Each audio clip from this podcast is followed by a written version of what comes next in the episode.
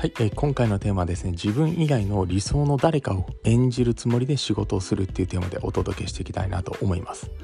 であの自分を役者に見立てて自分以外の理想の誰かをこう演じるつもりで仕事をするっていうのが、まあ、おすすめなんですよね、まあ、これをですねフェイクイットとか言うんですよね。でフェイクフェイクイットっていうのはですねその人にこうなりきってみるってことなんですよ。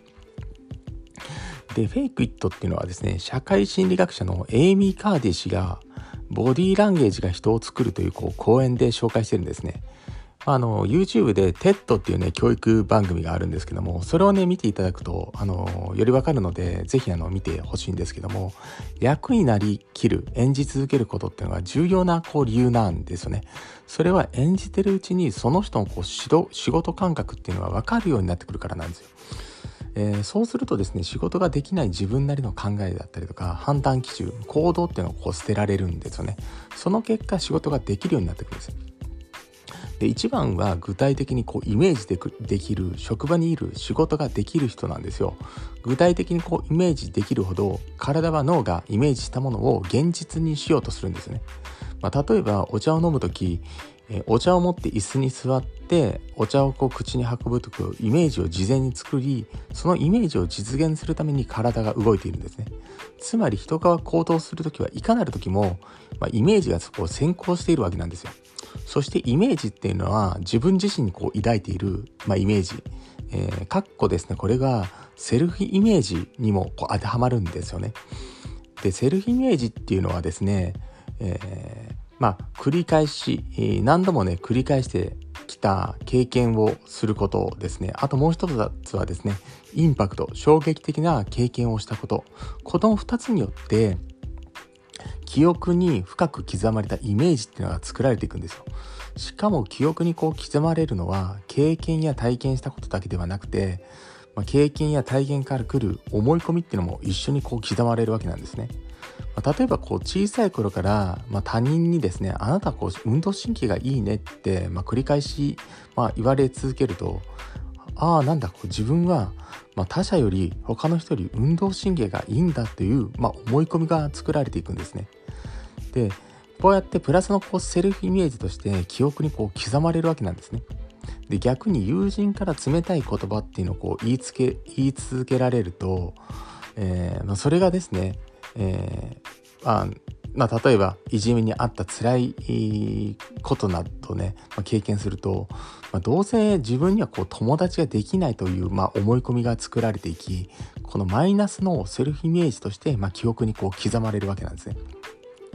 つまり無口な人だと思われたらだんだんこう無口になっていくんですね。誠実な人だと思われたらだんだんこう誠実な人間になっていくわけなんですよ。真面目な人だと思われたらだんだんこう真面目な人間になっていくんですね。仕事ができない人だと思われたらだんだんこう仕事ができない人間になっていくんですよね。まあ、このように周りが持つ印象通りのこう自分にま変わっていくんですね。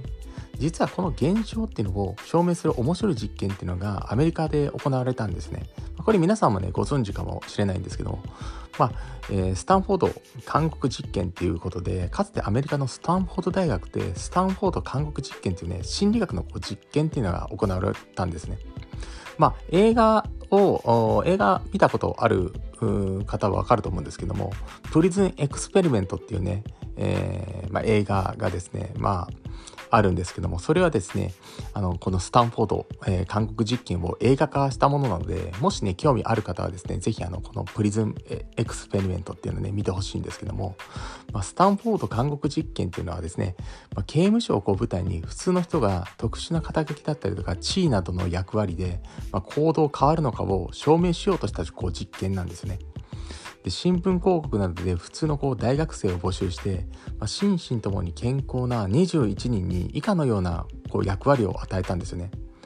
え監視役が11人、え囚人役が10人、え実験のリアリティを高めるために囚人役は警察の協力のもと本物のパトカーと警官によって逮捕され、え実験用のこう刑務所へこう連行されていくんですね。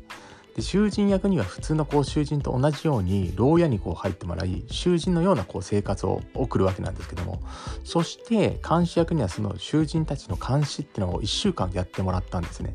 で初めは囚人監視ともに仲が良かったんですけども日が経つにつれて恐ろしい現象が起き始めてくるわけなんですね。監視役っていうのはだんだん本物の監視のようにね囚人に威圧的にこう振る舞い始めて、まあ、一方で囚人はだんだん監視役にこう不満をね募らせていくんですよね。そして最終的には監視役の行為がエスカレートしていき囚人へのこう精神的虐待を繰り返すことになってしまうんですね、まあ、その結果学生たちの精神状態っていうのがあまりに危険な状態にこう追い込まれて、まあ、予定していたこう2週間の実験っていうのはですね、まあ、途中でま即中止となってしまったんですね、まこの実験で分かったことっていうのはですね囚人という役目を与えられるとだんだん囚人らしくなっていくんですよ。で監視という役目を与えられるとだんだんこう監視らしくなっていくんですね。つまり人っていうのは与えられたセムセルフイメージすら自分のこうイメージにしてしまうんですよね。だからこそフェイクイットが重要になってくるんですよであのフェイクイットで新しい自分へ変わっていくっていうことなんですよね。でフェイクイットでこう身近なものといえば高校デビューとかね大学デビューとか、まあ、このようなことも同じなんですよね。まあ、高校大学デビューっていうのは過去の自分を丸ごと捨てて新しい自分へとこう生まれ変わるあの行為のことなんですけども、まあ、これを職場にいる理想の人だったりとか理想の人物に置き換えて、まあ、自分にあの自分自身にこう適応していくわけなんですね。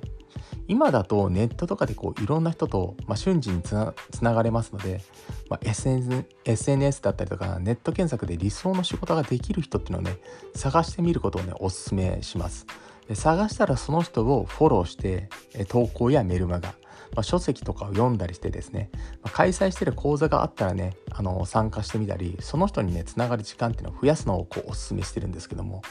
また、えー、別の事例で言うと偉人だったりとかドラマアニメのこう登場人物になりきって仕事してみるのもおすすめなんですね。で例えばこうドラマとかアニメ偉人たちの場合だったらまあ、この局面、まあ、吉田松陰とかだったらどうやって考えるんだろうなとか、まあ、ドラマで言うと半沢直樹だったらどう考えるだろうなとか、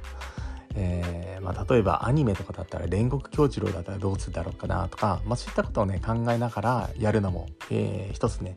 えーまあ、フェイクイットのやり方なんですね。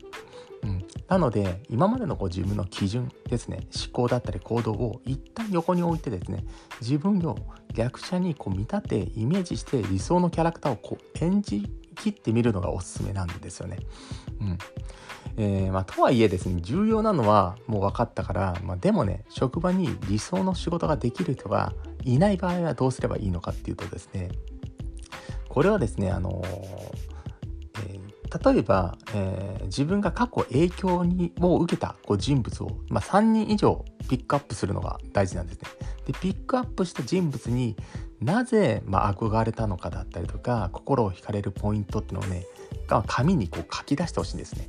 で紙に書き出した人物たちの共通点っていうのを探して出してほしいんです。でそして抽象的な架空の人物を作っ作って名前をこうつけるわけなんですね。で架空の人物になりきってみるもうこの5つのステップをこう実践すれば、まあ、オリジナルのねフェイクイットキャラクターっていうのをこう作ることができるんですね。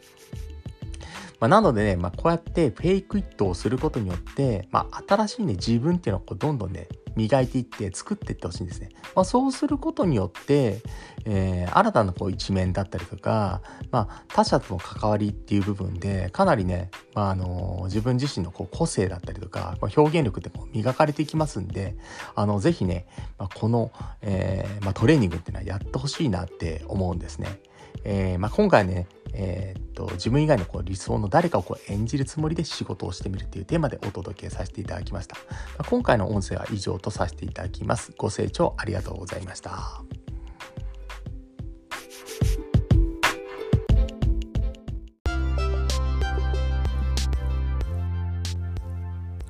今回も最後まで視聴していただきましてありがとうございました。